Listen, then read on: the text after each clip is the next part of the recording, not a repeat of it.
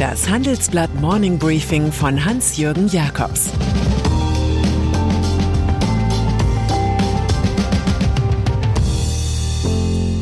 Guten Morgen allerseits. Heute ist Freitag, der 12. August 2022. Und das sind unsere Themen. Die Deutschen in der Rentenfalle. Von Betongold redet keiner mehr. Milliardär Kühne kann's nicht lassen beim HSV. Nach einer kurzen Unterbrechung geht es gleich weiter. Bleiben Sie dran.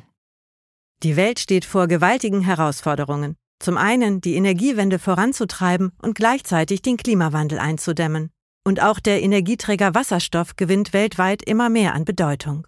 Doch wie geht es weiter? Erfahren Sie mehr auf dem Handelsblatt Wasserstoffgipfel 2024 am 12. und 13. Juni in Essen.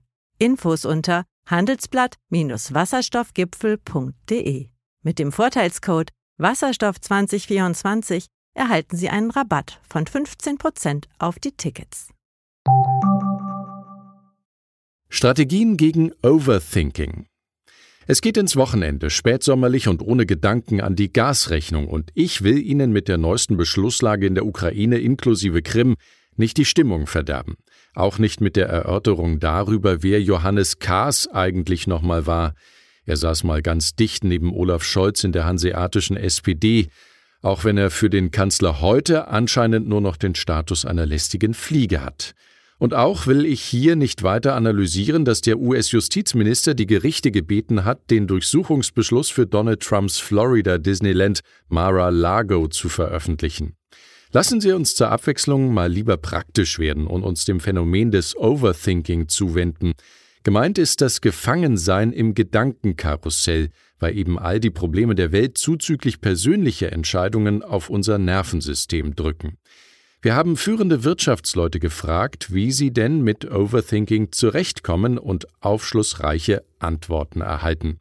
Da ist einmal die Fraktion der Mentalen, die auf Meditation setzen, so wie der Personio-Gründer Hanno Renner. Jürgen Davo vom Fertighausunternehmen Town Country atmet ein paar Minuten bewusst auf der Büroliege und lauscht einmal pro Woche den Vogelstimmen im Nationalpark. Dann gibt es die Kommunikativen wie die Personalchefin der Otto Group, Kati Röver, die einfach nur reden, reden, reden, und zwar mit Kollegen, Freunden und der Familie. Da sind die Strukturierten, wie die Agenturgründerin und heutige Edding-Managerin Franzi Kühne, die auf Rituale setzt und sei es das tägliche Anschauen von gute Zeiten, schlechte Zeiten, RTL, über 20 Jahre hinweg. Und schließlich gibt es Bewegungskünstler wie VW Digitalkraft Anja Händel, die Walking Calls schätzt, also Telefonate beim Spaziergehen oder natürlich die gut gewählte Laufstrecke. Man könnte es übrigens auch einfach mit Kurt Tucholsky halten.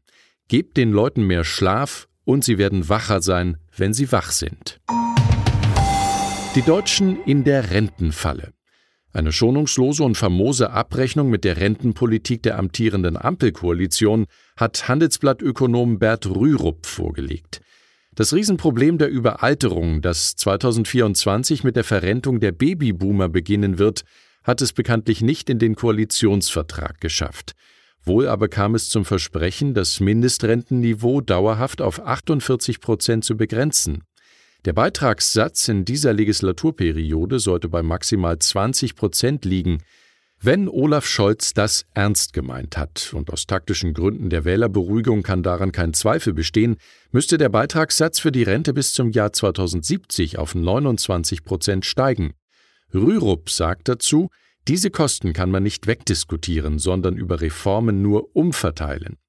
Bert Rürup, der auch Rentenpapst genannt wird, rät knapp und bündig dazu, mehr Münte zu wagen, also mehr Politik aller Ex-Sozialminister Franz Müntefering. Dieser hatte 2007 schrittweise die Rente mit 67 eingeführt.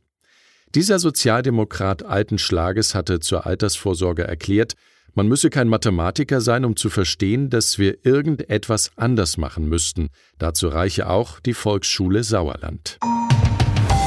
Suche nach neuen Anlagestrategien.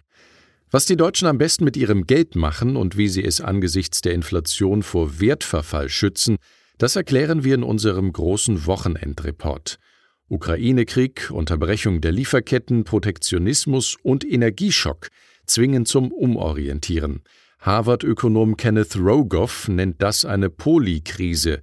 Zu einer Antwort im Portfolio gehören dazu bei aller Vorsicht resiliente Einzelaktien wie Coca-Cola, Linde Allianz oder Apple, aber auch mehr Anleihen und natürlich eine stärkere Cash-Position. Wenn die Börsen demnächst wieder Fallsucht haben, wird Bargeld der King sein für den Erwerb verbilligter Wertpapiere.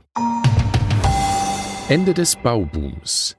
Immobilien gehören wie Gold in jede Betrachtung über Finanzanlagen. Nicht zuletzt raunen viele ja vom Betongold, als handle es sich um den berühmten Nibelungenhort. Leider zerfetzt sich der Markt derzeit selbst aufgrund der explodierenden Preise für Energie und Baumaterial. So haben im zweiten Quartal die Preise für Wohn-, Büro- und Betriebsgebäude im Vergleich zum Vorjahr um bis zu 19,4 Prozent zugelegt. Und just diese Brancheninflation wird sich fortsetzen, weshalb der Auftragseingang im Baugewerbe zuletzt um 7,5 Prozent zurückgegangen ist. Der Bauboom der letzten Jahre hat ein jähes Ende gefunden. Die Gerüste werden abgebaut. Deutscher Wirtschaftsbuchpreis. Am vorigen Montag habe ich mit einem kleinen Team im Handelsblatt Hauptquartier in Düsseldorf vier Stunden lang Schwerstarbeit verrichtet. Es ging darum, aus 70 eingereichten Titeln zehn für die Shortlist des diesjährigen Deutschen Wirtschaftsbuchpreis auszusuchen. Die Top Ten beinhalten Massimo Bonjannis Cum-Ex-Report – die Analyse der großen Arbeiterlosigkeit von Sebastian Detmers sowie Katja Dietz Autokorrektur. Außerdem sind dabei die Antworten des Verhaltensökonomen Armin Falk, zehn Zukunftsvisionen von Kai Fu Lee, Alexander Hagelükens Wirtschaft für Kids und Katrin Massals Abhandlungen über den Faktor Frau bei Erfindungen. Ebenfalls nominiert haben wir Thomas Mayer und sein Inflationsgespenst, Thomas Piketty's kurze Geschichte der Gleichheit sowie die Wasserstoffwende von Monika Rössinger. In den nächsten Freitagsausgaben des Morning Briefings werden wir jeweils die Kurzrezension eines der genannten Bücher veröffentlichen. Am Ende sollen Sie mit den anderen Leserinnen und Lesern über das beste Werk abstimmen. Dafür gibt es einen undotierten Publikumspreis. Mein Kulturtipp zum Wochenende. Die Ausstellung The Woven Child im Berliner Gropiusbau von Louise Bourgeois läuft noch bis zum 23. Oktober. Im Mittelpunkt stehen textile Arbeiten aus der späten Schaffensphase der französischen Künstlerin. Sie zeigen die Erotik und Ausstrahlung des weiblichen Körpers. Die Exponate verdeutlichen ihren Kampf mit Traumata und Lebenserfahrungen. Hier spielen auch die Auseinandersetzungen mit den Eltern eine Rolle, die in Paris eine Galerie für alte Tapisserien hatten. Bourgeois führte in ihr Werk die durch sie berühmt gewordene Spinne als Ode an die Mutter ein, außerdem Käfige, die Fetische des Lebens einschließen. Und dann ist da noch Milliardär Klaus Michael Kühne. Der 85-Jährige hat sein Portemonnaie und sein Steuerkonto in der Schweiz, ist aber mit dem Herzen in seiner Heimatstadt Hamburg und da besonders beim Fußball-Zweitligisten HSV, der 70 Millionen Euro Schulden hat. Der Senior bietet dem klammen Club jetzt 120 Millionen Euro an.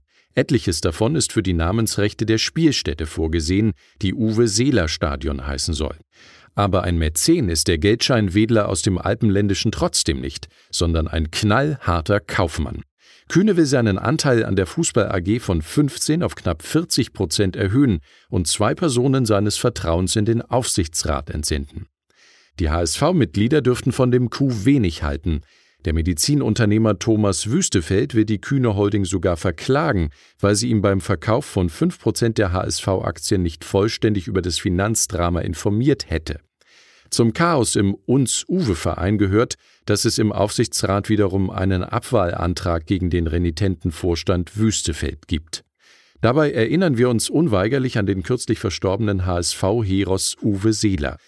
Wir stehen mit dem Rücken nicht mehr an der Wand, sondern in der Wand. Ich wünsche Ihnen ein entspanntes, erholsames Wochenende. Es grüßt Sie herzlich Ihr Hans-Jürgen Jakobs. Zur aktuellen Lage in der Ukraine.